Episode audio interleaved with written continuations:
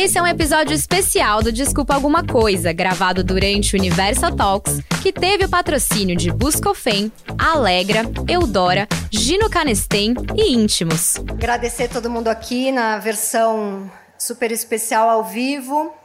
Temos patrocinadores incríveis: Buscofem, Alegra, Eudora, Gino Canestem, Íntimos. Obrigada, adoro patrocínio. Viva o patrocínio.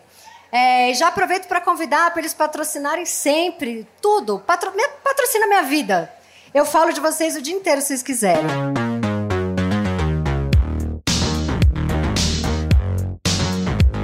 E vamos à convidada especialíssima. Ela é atriz, cantora, diretora, compositora, escritora.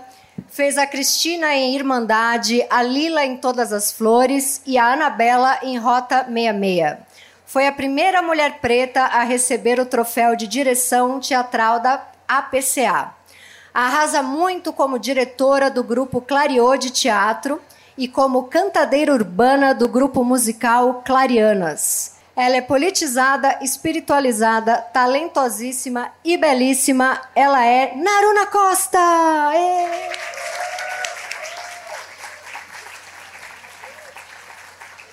E aí, meu Gente, quem, quem acompanha esse videocast sabe que tem uma marca registrada que é Eu Sou Hipocondríaca. Então, quando eu pesquiso sobre a convidada e vejo que ela teve alguma doencinha, eu já foco nela, na doencinha, para começar a conversa. Então, eu vi uma entrevista sua, você falando da sua endometriose. A pessoa tem um trabalho lindo, né? Ela está no teatro, está no cinema, séries, e eu começo a falar de doença. Então é, é assim, é triste. Peraí, eu vou beber uma água. Mas vamos começar a falar, porque mexeu muito comigo essa entrevista. Estava até contando para ela ali, enquanto a gente se maquiava, que a minha mãe, eu vi minha mãe sofrer muito de endometriose a vida toda, passar muito mal e não sabia, ela não sabia o que era. Então eu queria ouvir começar você contando a sua história com a endometriose, que eu acho que é uma coisa uma a cada dez mulheres tem, né? É muito comum e muita mulher não sabe o que, que é. Sim, então vamos abrir, né? Vamos, vamos abrir, abrir os caminhos. Como não? Posso cantar? Me dá vontade de cantar um trechinho de uma música. Posso? Vai, tudo, por favor. Venho para abrir as portas, a saúde é quem me traz. O que há de doença nessa casa vai embora e não volte jamais. Muito bom, arrasou. Deu vontade de cantar, porque a gente está abrindo já com as doenças, a gente quer, quer falar não, de doença para falar de saúde, falar né, gente? De saúde, de saúde, pelo amor. É, então, sim, endometriose marcou a minha história nos últimos 10 anos. E eu fiz um, um, relato super importante, né? Agora, assim, que teve uma repercussão forte, porque eu fiz a minha segunda cirurgia. Então foi um processo bem dolorido, assim. Eu estava vindo de um de um luto muito intenso quando eu descobri a doença.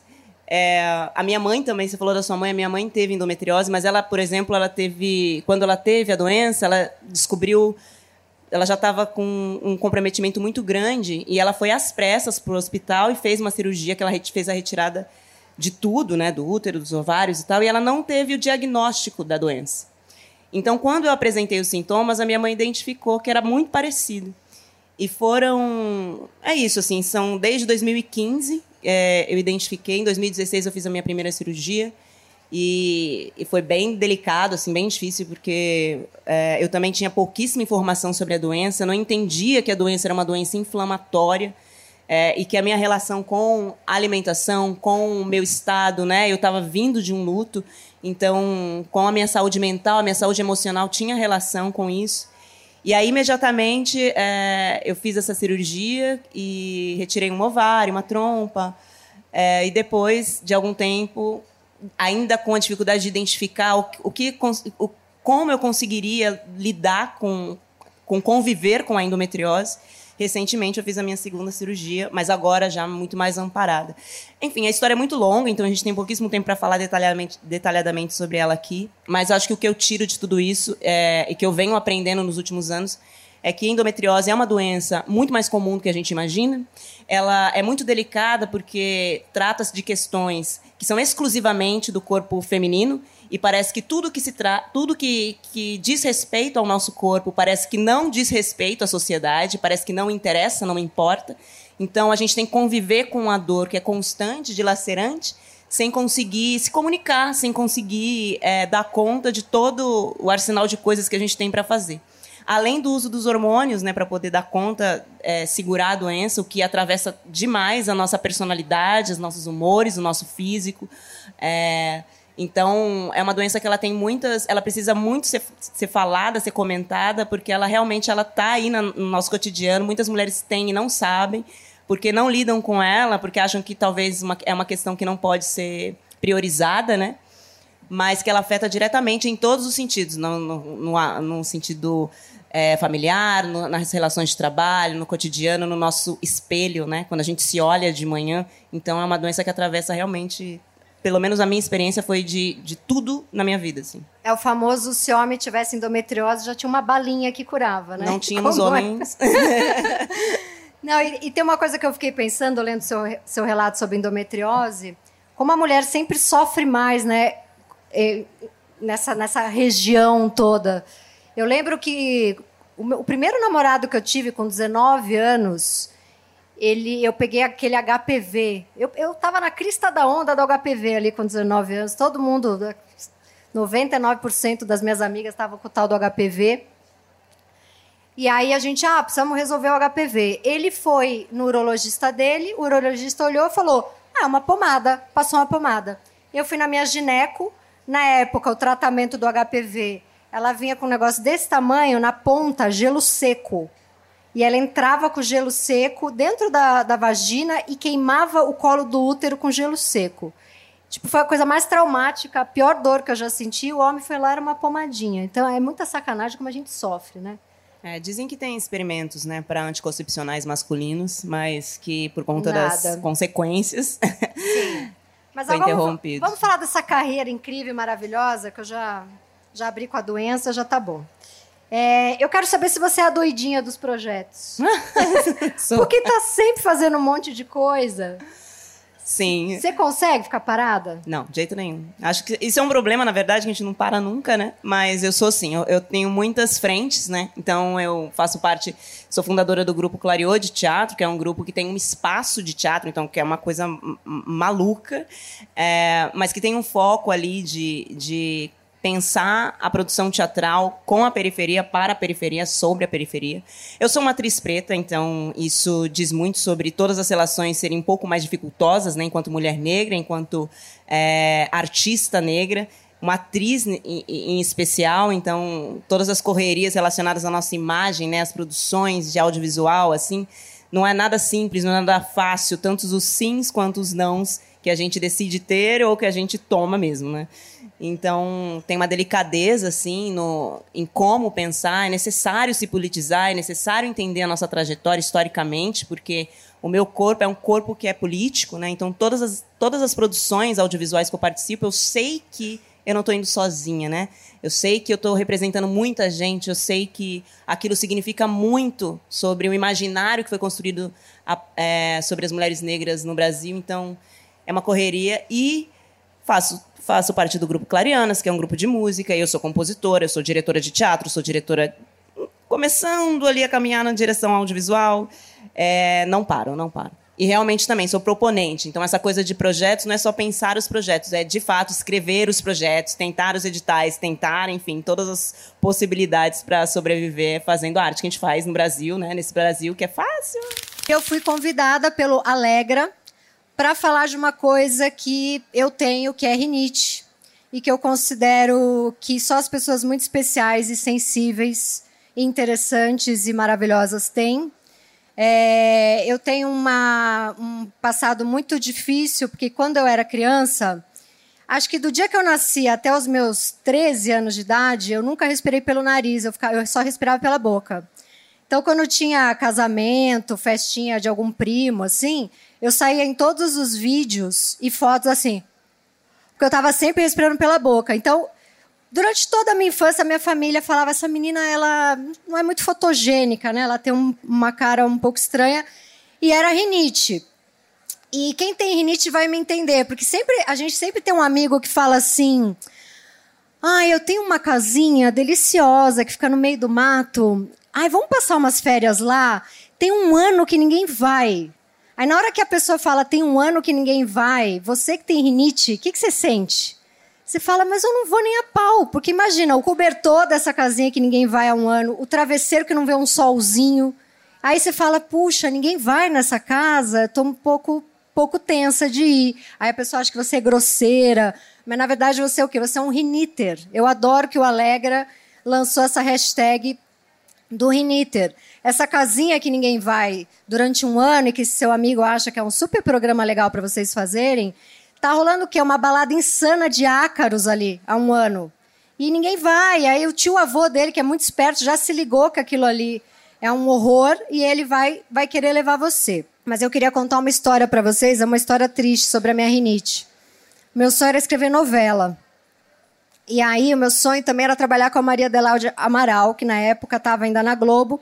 E aí, a Maria Adelaide me chamou para escrever novela com ela e falou: Vem almoçar aqui em casa que eu vou te entrevistar para a gente se conhecer. Daí eu cheguei lá super nervosa e ela falou para mim: olha, quem escolhe quem vai escrever novela comigo é o meu gato.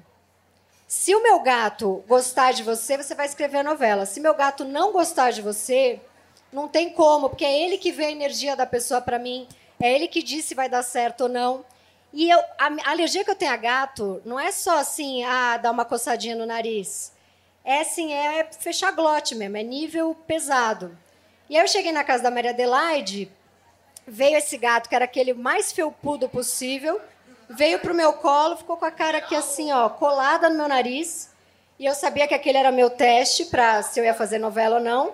Então eu deixei rolar. O gato fez carinho no meu pescoço, batia a patinha na minha cara, me lambeu. Então eu passei no teste. Agora é o momento que eu encerro esse maravilhoso merchan dizendo que o Alegra é alívio rápido da rinite alérgica e urticária age por 24 horas e não dá sono.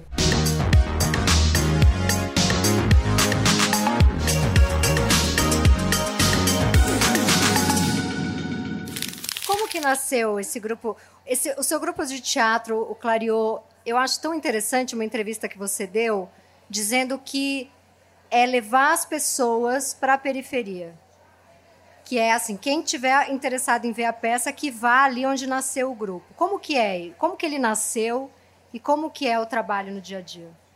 Eu nasci na periferia de São Paulo, né? Eu sou de Taboão da Serra, que é uma região da Grande São Paulo, que é periferia ali relacionada à periferia da Zona Sul. E o Clareou, quando a gente decidiu, né, o grupo, né, que sou eu, enfim, a Martinha, o, na época o Marinho, o João, é, decidimos formar o grupo, a gente entendia que, que existia uma necessidade de contar a nossa história, de falar sobre uma narrativa que ainda não era discutida no teatro. Assim, a gente queria contar histórias sobre aquela população, que era uma população que tem um recorte, um recorte racial, um recorte social. E aí não só era importante que a gente, que a gente fizesse esse caminho de, de pesquisa dramatúrgica, mas também que a geografia desse conta, porque até então era muito comum que pessoas como nós, que queríamos ser artistas, saíssemos dos nossos lugares para poder consumir arte na metrópole, na cidade, na cidade de São Paulo, enfim, em outros lugares. É, a perspectiva de fazer a arte é, enquanto acesso local, né, geográfico, era muito pequena. Então a gente tinha essa vontade de ter um espaço próximo das nossas casas que pudesse fazer sentido, né, uma discussão sobre o que a gente queria falar e também inverter a lógica. É, criar um, um, teatro que não fosse um, considerado ali um teatro único e exclusivamente para aquela população, né? E sim um, um teatro com aquela população, sobre aquela população, mas uma peça de teatro de alta qualidade. E foi isso que a gente fez. A gente criou o Hospital da Gente, que foi nosso primeiro espetáculo, é, com textos do escritor Marcelino Freire, maravilhoso. E, e, a gente tentou realmente entrar em cartaz na nossa cidade, fazer o nosso espetáculo ali e inverter essa lógica, entendendo que ao invés de a gente, enquanto é, curiosos né, ou, ou, necessitados de arte, atravessássemos a ponte, essas pessoas pudessem vir até o nosso espaço para consumir cultura de alta qualidade. E foi isso que aconteceu. assim. Como que o, o teatro entrou na sua vida? Foi na escola? Tinha aula de teatro? Não, eu conheci o teatro especificamente. É, eu já era adolescente. É isso, infelizmente, né? O acesso à cultura e à arte é, para a região periférica é muito restrito. Então, eu sempre tive uma relação com a arte muito forte. Assim, quando eu era criança, eu, eu, eu já fazia teatro sem saber. E aí, quando eu vi o teatro pela primeira vez, que foi um coletivo que foi até a minha escola para poder é, que eles, eles, enfim, eles iam apresentar na cidade, que eu vi, eu falei, nossa, é isso que eu quero fazer. Cabe Você tudo. Tinha que idade? Eu tinha 14 anos, eu acho. Então eu já cantava, já inventava, já inventava peças com as minhas irmãs sem saber que teatro existia, já tinha uma relação de olhar a televisão e querer, e tinha uma curiosidade com aquilo é, já fazia músicas. Então, quando eu conheci de fato o teatro, eu, eu entendi que aquela casa era a casa das, de todas as artes que eu desejava, né? E eu realmente comecei e nunca, nunca na minha vida parei. E esse foi um dos incentivos para criar o Espaço Clariô também, porque faz muita diferença para crianças daquela região ter um espaço do lado de casa, um espaço que tem produção cultural, que tem espetáculos de teatro, que tem aulas de percussão, de música, de enfim, é, formação de pensamento, e isso é, reflete muito um desejo né, e, a, e a distância que eu tive de, de acesso. Quando você está nessa loucura de faz uma série, está em novela, está fazendo um filme, e você volta para sua casa, o que, que você sente de você fala aqui é aqui é meu chão? Você sente que ali é, é o teu centro? Você, que, que você porque você é essa pessoa também que assim como todos esses que te assistem têm que voltar para lá, você também volta para lá. Você sai, faz tudo e também volta. Sim. Eu acho fundamental ter o espaço, aquele espaço e a minha relação com aquela comunidade, porque realmente é, eu consigo me identificar. Acho que tem uma coisa de identidade. Você mora lá. Eu moro lá, eu moro na região no... e até hoje, né, não moro mais em Taboão, moro em São Paulo, mas é muito, muito próximo, a 10 minutos do espaço. E eu acho que tem uma questão que é a identidade. Isso, para mim, assim, acho que acredito que para as mulheres negras no geral, no Brasil, o fato de a gente ter uma, a gente ter uma relação muito dificultosa com a identidade. É, pela falta de, de material das que vieram antes, né? É, por todo esse tráfico, por todo esse sequestro da nossa, da nossa população preta. E também, não só por isso, mas por falta de, de de números de nós em todos os lugares. Aqui, por exemplo, né, poderia ter muito mais pessoas pretas e indígenas, né, aqui nesse espaço. Então, a, a, falta de reconhecimento dos nossos corpos em todos os lugares que são midiáticos faz com que a gente, quando ocupa esses lugares, possa correr o risco de não de não se identificar, que a gente não tem uma referência, é diferente. Então, o espaço, quando eu volto para casa, nesse sentido, me alimenta muito, porque eu sei, eu consigo criar um, um, vínculo de onde eu vim e quem eu sou. Não que eu tenha que ser, ou me vestir, ou morar, eu nem preciso morar no Tabuão para ter essa relação, mas estar em contato com a, aquele primeiro momento, com a arte que eu, que eu busquei e como eu busquei fazer, me traz esse fio de identidade que eu acho que é o que eu tento, né? Mesmo fazendo uma coisa muito diversa, eu tento criar uma diversidade nas minhas produções, mas ter esse, esse, essa, esse fortalecimento. Não é um resgate, é um fortalecimento. E é uma sensação boa de ter para onde voltar também, Exatamente. É? Eu vivo um pouco isso. Eu nasci na Zona Leste, já moro na Zona Oeste há um tempo. E às vezes eu tenho uma vontade de voltar para casa, eu fico meio perdida, porque minha mãe já não está mais lá, os meus amigos de quando eu era muito nova, eu me desconectei. As pessoas que eu ainda falo daquela época, é, são completamente diferentes de mim, uma galera que até votou muito errado aí nas últimas eleições, eu não tenho a menor paciência para conversar. E às vezes me dá um. Que, onde é minha casa? Porque eu também não sinto que eu pertenço para esse lugar para onde eu ascendi. Eu me sinto um peixe fora d'água. Eu não sinto que eu pertenço, mas eu também não, não consigo voltar, porque minha mãe não está mais lá, sabe? Minhas tias não estão mais lá e é muito. dá uma, dá uma solidão, dá uma, dá uma tristeza. Como que é a sua relação a gente está falando tanto aqui né, da importância de amigas mulheres, de estar em contato com mulheres. Como é a sua relação com as suas irmãs, com a, sua mãe? Ah, é uma relação muito bonita, assim. A minha mãe é, é a nossa fortaleza, ela é maravilhosa, é uma mulher nordestina, de alto astral. Eu acho que ela tem. Ela me ensinou a coisa mais importante da vida, que é o afeto, assim. Minha mãe realmente sabe é, lidar com afeto, com ela sabe perdoar, coisa que é muito difícil. E ela tem uma delicadeza, um bom humor que, que eu acho que isso assim tira da frente qualquer qualquer BO, sabe? Mas eu trabalho com uma das minhas irmãs, né? A Ana Luana Lima, que inclusive está aí gerando uma outra neném. é, e a gente trabalha juntas em Clarianas, a gente fundou juntas o Espaço Clariô. É, então eu, eu, queria que você falasse do Clarianas depois, que eu tô curiosa. É. Então a gente já tem uma relação, a gente dormia juntas, a gente estudou juntas na mesma, na mesma sala durante muito tempo, porque a Ana Luana repetiu de ano, ela era um ano mais velha que eu. E aí a gente passou a estudar juntas. A gente até tirou nota baixa juntas, porque a professora falou: até o erro de vocês é igual, então com certeza vocês colaram uma da outra, quando a gente é, estudava. Então a gente tem uma relação muito única, a gente parece gêmeas, assim, de, de, de tanta afinidade, né? É, e convivência. E a Najara, que inclusive é co-deputada estadual, Najara, Najara Costa, maravilhosa também. Ela come, começa com a gente nessa, nessa pesquisa teatral e depois ela voa para o ramo da política, assim. É, tem uma pesquisa incrível sobre racialidade e eu admiro muito, né? Então eu tenho irmãs que eu amo, que eu admiro tem um irmão também, que é o fofinho, que é o novinho, mas que é um grande artista, também trabalha com a gente também no Clareô, tem um. Tem, enfim, trouxe a família toda. Nossa, a família toda é, é artista e politizada. Isso vem de alguma coisa da sua mãe, do seu pai? Ou é nossa, eu acho que foi uma necessidade, assim, né? Uhum. É, a gente é de uma família muito humilde, mas que tem. Meu pai era, era muito mais velho que a minha mãe. Eles, eles não tiveram uma formação, assim, mas acho que eles trouxeram pra gente a importância de a gente se ver no mundo, de a gente ter uma, uma segurança, né? Então, meu pai tinha muito isso, assim, era a necessidade de estudar, de se formar, de, de ser alguém, né? De ter um, um espaço garantido é, sem precisar depender de ninguém, nem deles, nem de homem nenhum. Ele, meu pai sempre falava muito isso, assim. E a minha mãe com essa coragem afetiva, né, de conseguir se relacionar. De, então acho que a mistura dos dois deu bom assim pra gente. Os, os quatro são têm um, tem uma energia realmente de querer mudar o mundo assim.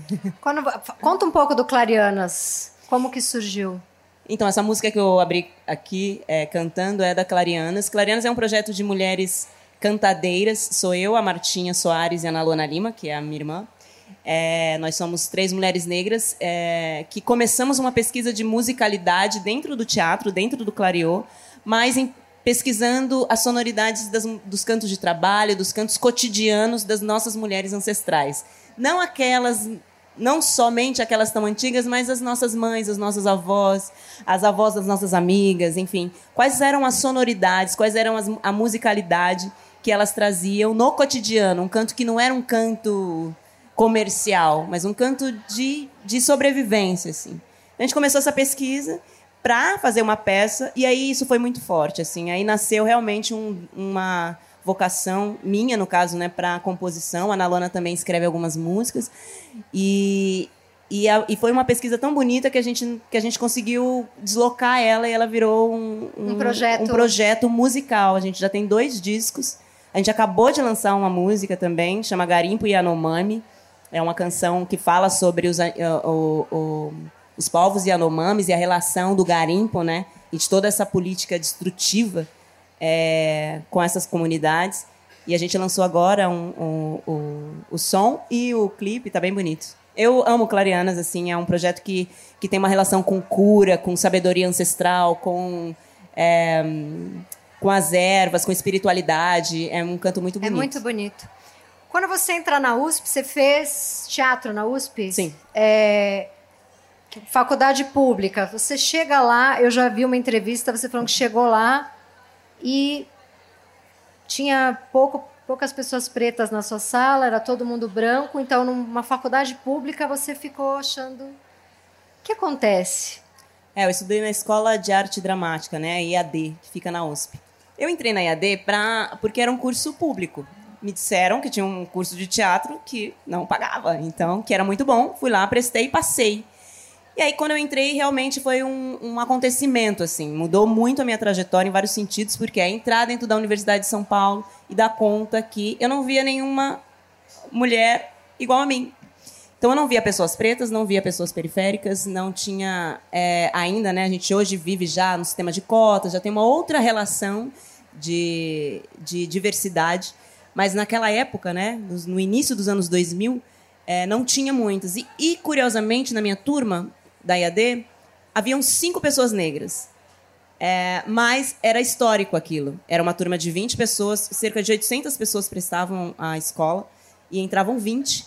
E pela primeira vez em quase 60 anos da escola, cinco ah, alunos, né, é, aprendizes, haviam ingressado numa mesma turma. Então aquilo fez com que a escola se movimentasse de uma forma diferente, né? Então eu fiz parte de uma turma que realmente hum, quis cobrar é, o porquê de tão pouca gente preta se formando, né? Porque tão pouca diversidade, na verdade, em formação na escola de teatro. Isso foi muito importante na minha trajetória, assim. Me, me formou também nessa relação de entender o teatro que eu queria fazer, né? O porquê que eu queria, porque até então o meu teatro ainda era um pouco é, menos, menos politizado, né? Mas acho que a minha relação com a universidade, com a falta de diversidade, com a ausência dessas, desses corpos né, me fez ter essa vontade de usar o meu teatro de uma forma mais política.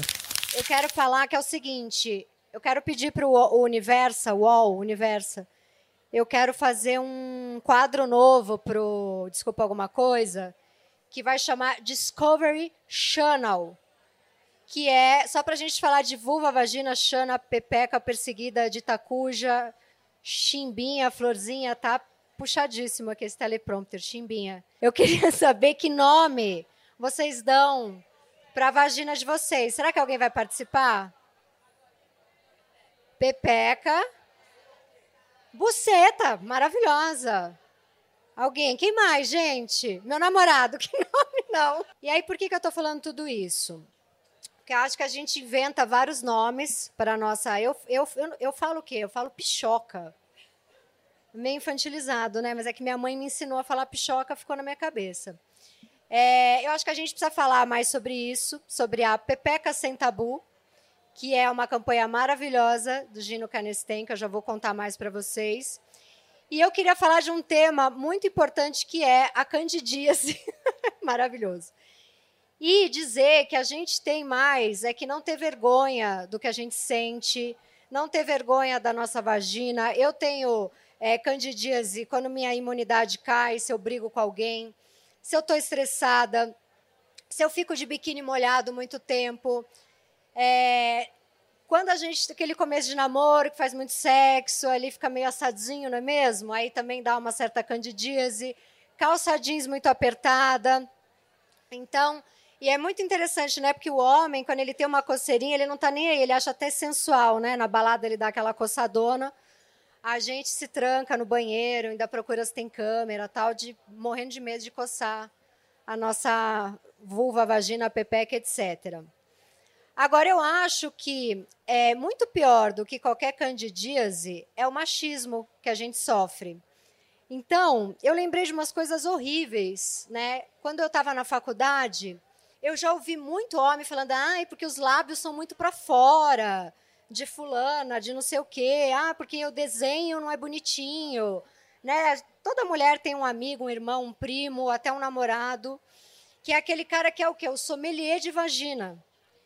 Que é o cara que, ah, porque o cheiro é isso, porque o desenho dela, porque a, a os lábios são muito para fora, porque o pelo estava muito grande, porque não é rosinha do jeito que eu gosto, porque o desenho é meio tortinho.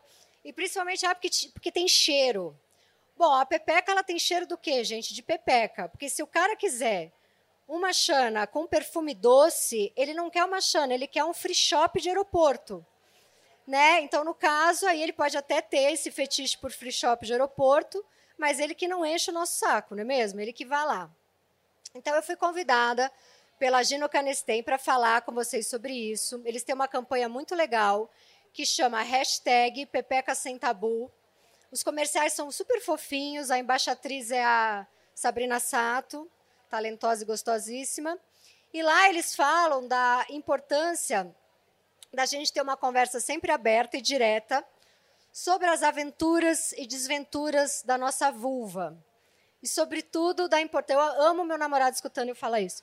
E, sobretudo, a importância da gente se conhecer bastante para não ter medo ou vergonha de nada que se refira ao assunto pepecal por exemplo, falar uma coisa importante: vaginose bacteriana, que é um outro negócio mais chatinho do que, do que a candidíase que é aquela infecção que deixa o cheiro um pouco mais forte, o corrimento é acinzentado.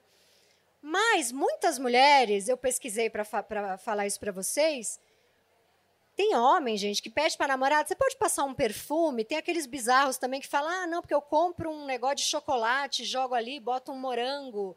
É um cara que queria estar numa doceria, não queria estar com uma mulher. É tudo muito estranho. O nariz da mulher tem que ser o aliado dela. Então, se ela está, por exemplo, com essa vaginose, é o nariz dela que vai avisar. Tem uma coisa estranha ali embaixo. Você tem que procurar um médico e se tratar.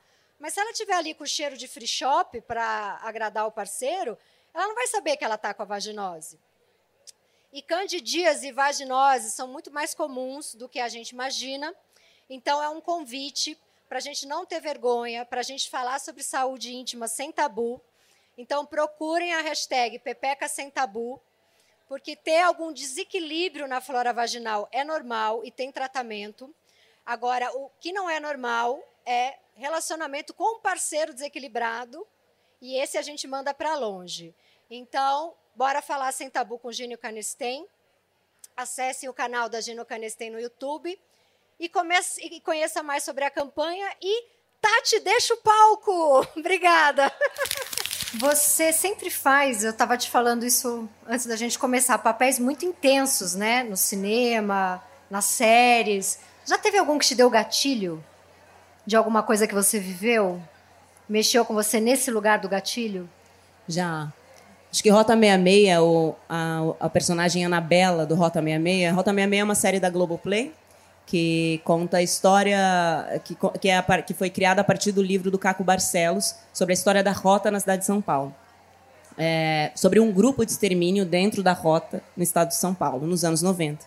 E a personagem que eu faço lá é a Anabela. A Anabela é uma mulher que o marido dela é assassinado pela polícia e é, e o, o e ele é e não só não só ele, ele é morto várias vezes porque ele é acusado de ser bandido ele tem toda a imagem dele destruída e a vida dela vira uma, um, um, um caos e ela com, direciona a vida dela para a luta contra esse tipo de injustiça social que é muito recorrente, infelizmente, no Brasil e ela vira uma espécie de mães de maio, né? Essa mulher que tem uma voz e que tem uma eh, e que, e que se coloca à disposição de outras mulheres para poder criar formas de reivindicar as suas verdades, né? Com relação a essa é, política de extermínio. E tem uma cena na, na, da, desse episódio, porque ela vai se tornando uma mulher liderança, uma líder, uma líder, uma líder, e aí os anos vão passando e ela mesma não conta a história dela, ela não divide o que ela viveu. E, tem, e lá no final da temporada tem uma cena que ela fala, né? O filho dela pressiona ela, fala: "Mãe, a senhora está cuidando de todas as mulheres, você está lutando pela, pela história de todas elas, mas você mesmo não não olha para você, né?" E aí ela tem uma cena que ela conta, ela narra a história da, da, do momento que ele que ele foi assassinado. Ela, ele foi assassinado porque ele estava chovendo e o guarda-chuva que ele estava usando quando ele volta para casa, foi confundido com uma arma, um fuzil. E aí a polícia mata ele. Então, confundido, né? Essa, essa, essa tragédia brasileira que é que é essa situação de um homem só por, por ele ser negro, ele ser assassinado por um motivo sem motivo nenhum.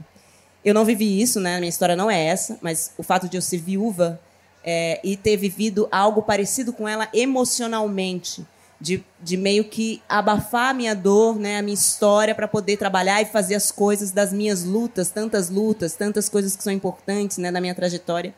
Então, essa cena eu sabia que quando ela chegasse ia ser bem difícil. Mas eu guardei. É, eu acho que eu fui trabalhando, já fazia terapia nessa época, ainda bem. Então, eu fui me trabalhando para quando chegasse esse momento de narrar né, essa história e, e, as, e essa dor dela, eu pudesse estar preparada para que fosse só dela e que, que, e que eu não saísse de lá com esse peso, né? Então, isso, isso aconteceu. Mas realmente, quando eu li a cena, eu fiz. Eita! Meu Deus. E te fez bem ter feito a cena? Muito bem. Eu acho que, acho que trabalhou várias questões, assim uhum. mesmo, emocionais, é, psicológicas, né? Foi quase um psicodrama ali. Foi, é. Acho que eu não carreguei para a cena a minha história, mas ter, ter atravessado essa cena é, em público, né, e publicizado tudo isso, assim, foi muito importante. Naruna, você tem preguiça dessa mania que as mulheres têm de chamar as outras de você é uma guerreira. Você tem preguiça do guerreira? Tem uma hora que eu falo, não quero ser guerreira. Eu quero dormir. Quem disse que eu tenho que ser guerreira? Principalmente mulher preta tem essa coisa, ah, uma guerreira. É, eu sempre falo isso nas sinopses, né? Porque quando a gente recebe as sinopses das nossas personagens, tem esse lugar, né? Mulher negra, guerreira. Então, é. eu tenho preguiça nesse lugar, assim, dos trabalhos, porque eu acho que a gente pode passear por inúmeras subjetividades que ainda, ainda isso é muito difícil acontecer, assim, uma luta imensa para a gente quebrar os estereótipos da mulher negra enquanto personagens, né? E, e na vida cotidiana o que eu, o que eu costumo dizer é, é sobre a importância de revezar. Porque eu acho que a gente é guerreira mesmo, a gente tem que ser guerreira em várias frentes, assim, a gente tem que aprender a lutar e, e caminhar para frente, né? A lutar pelos nossos objetivos, mas é mais é tão importante, não mais importante, mas tão importante quanto ser guerreira é poder descansar, né? Então eu acho e que se cuidar também. E se cuidar, exatamente, olhar para si, né? É, ter outros momentos. Então eu, eu falo muito sobre isso, a importância do revezamento, né? A gente quer ser guerreira sim, mas a gente também quer ser. Você faz terapia há quanto tempo? Acho que uns três anos, quatro. Demorou, hein? Três. Pra... Demorou muito. Você achou que, ah, não é para mim não, vou ficar trabalhando aqui, vou resolver de outro jeito. Por muitos motivos, né? Eu achei que não era importante, não era para mim. Eu acho que primeiro que a periferia já tem essa tradição assim de a gente fazer as correrias, né? E não ter esse tempo dedicado a olhar para si. Parece que é menor mesmo. É, eu acho que as mulheres também, infelizmente, né? A gente também tem essa quando a gente assume um lugar de produção, né, de, ter, de, de ir para fora de casa e fazer as, as mil coisas que a gente faz, assim, é, é difícil voltar e ainda ter que dedicar um tempo para olhar para si mesma, assim. Mas demorou muito, é, é, infelizmente, mas foi muito importante. E também demorou pelo fato de, de, eu querer muito encontrar uma terapeuta que fosse negra, né? Que tivesse, no mínimo, uma, um, uma parcela da história que eu pudesse compartilhar é, e que ela pudesse me ouvir com com um pouco mais de empatia do que uma mulher não negra. Então, demorou também por esse motivo, assim. Isso foi, fez toda a diferença. E você está com a mesma desde o começo? Com a mesma, maravilhosa. Que delícia, é muito bom, né? Vamos então para o quadro Nove Perguntas e Meia de Amor. Vamos saber intimidades. Cadê o... Washington. Cadê o Washington? Que é o momento que Washington vamos falar tá ali, ó, dele. Tá ali, ó, tá ali, ó. Cadê? Ali, ó. Ali, Washington. Vamos lá. Começar falando de, justamente de Washington. Como é que você conheceu ele? Quanto tempo vocês estão juntos? Washington, ela estava me contando que passou por uma fase de hormônios que ela ficou uma pessoa um pouquinho difícil, que o Washington foi um grande usar guerreiro aqui novamente. O homem também é guerreiro, né? Teve muita paciência. Como conheceu o Washington? Washington, ele é ator também, é palhaço. Tem uma coisa com palhaços, eu gosto de palhaços. É, e a gente já trabalhava juntos, na verdade, né? Ele já era meu amigo há muito tempo. Então, toda, toda é, a minha... Todo esse meu processo, inclusive de, de, de dores que eu passei, assim, ele acompanhou enquanto amigo mesmo, né? Enquanto parceiro de trabalho. Então, a gente foi se aproximando nesse lugar, primeiro de um afeto de amizade, né? E que depois virou paixão, enfim, acolhimento, né? É, ele realmente é um companheiro imenso, assim. Eu acho que esse, esse momento né, da fase dos hormônios pesados, assim, da endometriose que a gente estava falando aqui, lá fora, é, é uma coisa muito louca, porque mexe com a nossa mentalidade, parece que a gente muda de personalidade. Então, eu digo que realmente ele está comigo porque ele realmente quer estar comigo, né? Quanto tempo vocês estão juntos? Acho que sete anos. Muito bom. E está aqui hoje. Está aqui hoje, tá? Parceirão. Muito bom. Você é, contou numa entrevista linda que você deu de um parceiro que você teve por 11 anos, Mário Pazini Júnior, é, que faleceu de câncer, né, em 2018? Não, 2014. 2014. Você ficou com ele 11 anos, ele foi um grande parceiro, inclusive ele estava com você no grupo no, no grupo Clariô. Como que você conheceu ele e como foi para você depois recuperar? Porque você disse que perdeu um pouco a fé, né? Até nos seus orixás, em Deus. Você passou por um período bem difícil, emburacou ali, puxado. Sim. É, eu sou pisciana, né? Eu sou muito apaixonada. A gente está falando de paixões aqui hoje. Eu sou uma, uma, pessoa apaixonada por natureza, assim. E realmente, o nosso encontro foi um encontro muito bonito. O Marinho era 20 anos mais velho que eu. Eu tinha 20 anos quando a gente se conheceu. É, e, e, foi um, um, encontro um encontro de vida mesmo, de almas, né? Ele era meu diretor de teatro, ele ajudou a fundar o Clariô, nós fundamos juntos o, o, o Espaço Clariô. Então a gente construiu toda uma história de luta, de, de vida, assim. Foram 11 anos realmente de uma de uma de uma história de amor muito intensa, né? E ele ficou doente, ficou com, teve câncer e o último um ano é, foi muito muito pesado, assim. Realmente ele descobriu e, e, e, ele faleceu em um ano e dois meses, mais ou menos. E foi para mim foi um baque porque eu não acreditava que isso ia acontecer. Eu, eu eu realmente achava que isso era impossível, né? Então, quando ele morreu, eu morri junto, muitas coisas minhas morreram junto. Foi muito tenso, assim. Eu, e, ao mesmo tempo, nasceu em mim uma, carapu, uma, uma carcaça de, de que eu ia conseguir dar conta da vida. Mas eu fui desapegando das, de todas as questões que me ligavam ao astral, ao, ao amor, né? É, eu realmente perdi a conexão, assim, eu perdi a fé, né? E aí a minha alma foi adoecendo. E foi quando justamente a doença da endometriose cresceu de forma muito rápida, assim. Então, em, em períodos de um ano, um ano e meio, é, eu fui da morte do Marinho para é, a mesa de cirurgia, assim. Então... A endometriose piorou. A endometriose piorou, porque questões emocionais, né? Eu já, eu já devia ter endometriose sem saber e só foi aumentando, né? Então foi um momento, enfim, demorei para fazer terapia, demorei para conseguir, porque eu achei que eu ia dar conta de superar esse Você esse pede trauma. colo? Você é uma pessoa que pede colo? Não, eu não peço, não peço colo, eu não peço ajuda, eu não gosto de incomodar ninguém, então eu, eu tive isso, assim, eu quis, depois de um, um período muito curto de, desses acolhimentos, eu fui fingindo que estava tudo bem, e foi aí que foi o meu pior erro, assim, né, de não ceder ao... não pedir ajuda, não dizer que estava doendo muito, né e tentar enfrentar tudo isso sozinha, assim. Mas enfrentei, entendi, entendi que é um processo e que faz parte da vida mesmo, né? E já estou vivendo outra história tão bonita quanto nesse sentido de, de, de uma experiência de casal intensa, assim. E é isso. E como foi essa resgatar a fé? Como foi esse, esse processo? Você, você chegou a ficar no momento de cara, não quero nem pensar na minha espiritualidade. Você chegou a romper com a sua espiritualidade? Sim, acho que sim. Acho que eu, que eu entendi que um pacto tinha sido quebrado. Assim. Mas o que aconteceu é que eu estava adoecendo e algumas pessoas que trabalhavam comigo, algumas amigas, elas, elas foram me dizendo, né?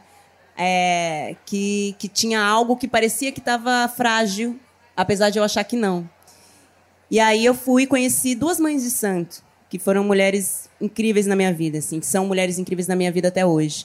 E as duas, é, em momentos diferentes, me disseram a mesma coisa. A sua alma está doente, né? As se duas você, falaram. As duas me falaram em momentos diferentes. É, se você tropeçar, você morre, porque parecia que eu tinha que eu estava que eu estava cometendo um suicídio. Você tinha desistido. Né? Eu tinha desistido e assim, tá. Se ele não vai voltar, então eu vou. Então eu vou. Inconscientemente. E aí, a, as duas me falaram isso, assim. E eu fiquei. E aí parece que me despertou alguma coisa, né? É, você tipo, tem nossa... uma força de vida que eu não consigo imaginar você nesse lugar. Pois é. As pessoas não deviam te reconhecer muito, né? É, é. E eu acho que a loucura foi trabalhar demais, assim mesmo. Eu fui, eu mergulhei no trabalho e não quis olhar para mais nada, né? Uhum.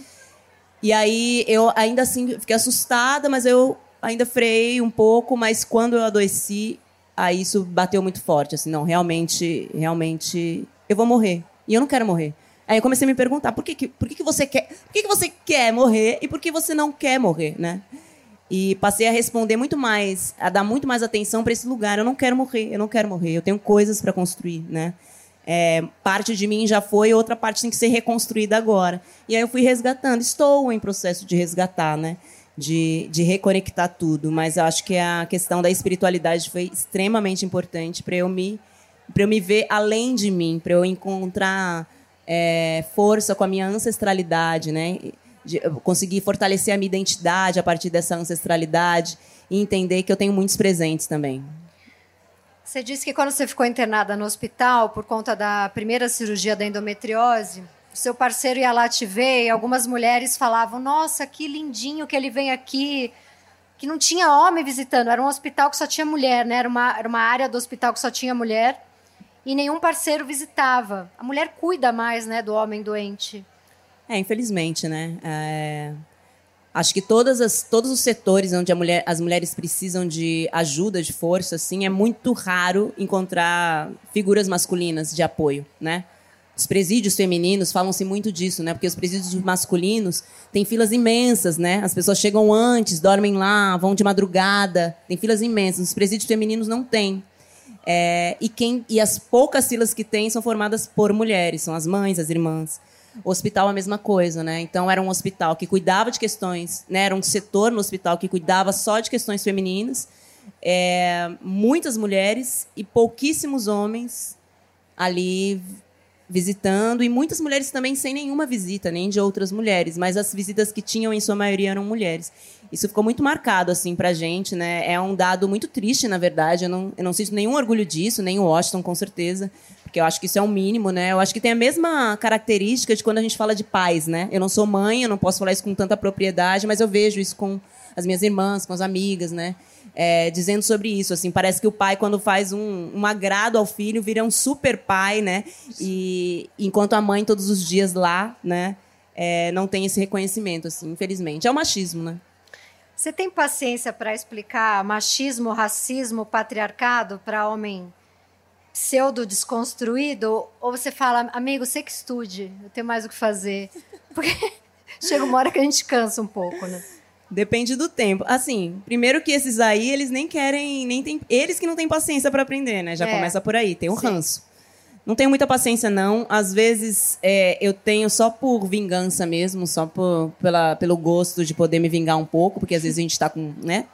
Com um veneninho um ali querendo um dar uma vingada. Mas paciência zero e, e eu tenho, eu estou no momento em que de uma irritação com justamente com essas pessoas assim às vezes o, o, o né que são esses racistas que se vestem vestem a camisa do antirracismo né os, mas aí os, na própria frase na, que está exatamente no cotidiano é. na vida né os, os não machistas ou os desconstruidões que agridem as suas parceiras verbalmente que humilham que então, assim, esses assim são os que realmente eu não, não consigo mais nem, nem, nem falar de outras coisas, quanto menos disso. Sim, total. Você já, em duas entrevistas suas, você usou uma frase que eu achei brilhante. Você falou: uma vida longa é o real revide. É muito boa essa frase. Do que, que você tem vontade de se vingar? Eu amo essa palavra vingança, né? também, acho... também não é ruim, também não acho ela ruim não. Ela é ótima porque ela tem dois significados, né? Ela tem essa, essa proposta de nascimento, de gerar, né, de fazer vingar as coisas, de brotar, né? E também de devolver a dor. Eu acho que o Brasil, enquanto o Brasil não olhar para a questão do racismo com, como prioridade, porque isso é um buraco, é a tragédia do país, é como esse país foi fundado, formado, a gente não tem, não, não, a gente não vai ter jeito de ser uma sociedade minimamente coerente. Então, para isso, né, em paralelo a isso, que nós tenhamos vida longa. Né? Eu acho que eu pensei muito nisso também. Eu quero viver porque eu preciso viver. Eu preciso ter vida longa. Eu preciso ter vida longa. Então, acho que essa população, é, eu falo muito pensando nisso, na população negra, na população indígena. É, existe um projeto de extermínio para essa população desde sempre. Né? A gente nunca foi bem-vindo nessa terra. O Brasil é inimigo da população preta e população indígena. Então, qual é a vingança maior? Que a vingança melhor que essa? Você tentar matar alguém e a pessoa não morrer, né? Então, eu acho que esse sim é o maior revide, sim. E, e eu acho que esse se debruçar sobre essa questão com coragem é para ontem. Assim. Maravilhosa. Vamos agora para o periguete, que é o momento em que a gente. Quê?